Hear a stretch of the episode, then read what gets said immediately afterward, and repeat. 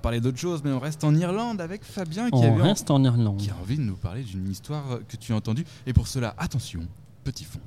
Alors oui, c'est presque de la SMR. C'est presque de la SMR. Nous sommes totalement en Irlande. A priori, c'est le temps local. Vous entendez un petit peu de pluie. Exactement, petite ASMR. Connaissez-vous le Hellfire Club?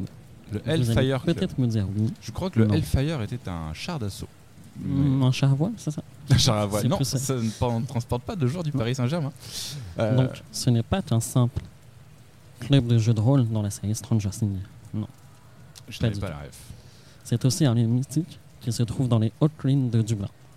Les origines commencent avec William Colonnelly, un riche avocat du XVIIe siècle, qui achetait des terres pour construire des bâtiments à grande échelle.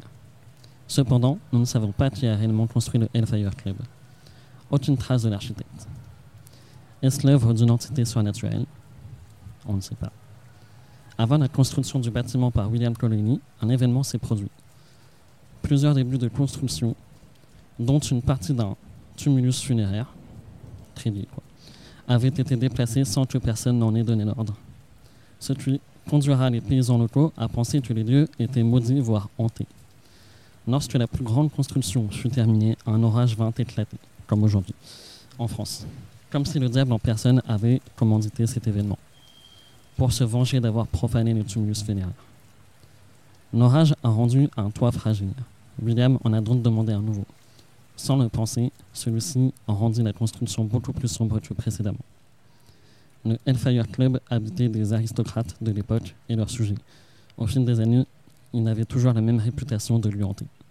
Cependant, ça n'a pas duré longtemps, puisque les locataires suivants se sont adonnés à des vices que euh, peu de gens euh, souhaitaient euh, faire. Les jeux d'argent, les drogues, les femmes. Mais ces réunions n'ont pas plu au roi d'Angleterre de l'époque, George. Le club fut alors dissous. Mais c'était sans compter sur Richard Ponson, maître de la grande loge maçonnique d'Irlande.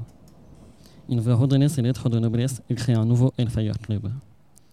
Les poètes, les peintres et les politiciens de l'époque s'y donnaient rendez-vous.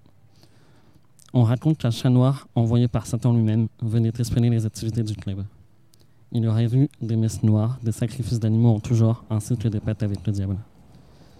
Quelques années plus tard, un mystérieux incendie tua certaines personnalités éminentes du Hellfire Club.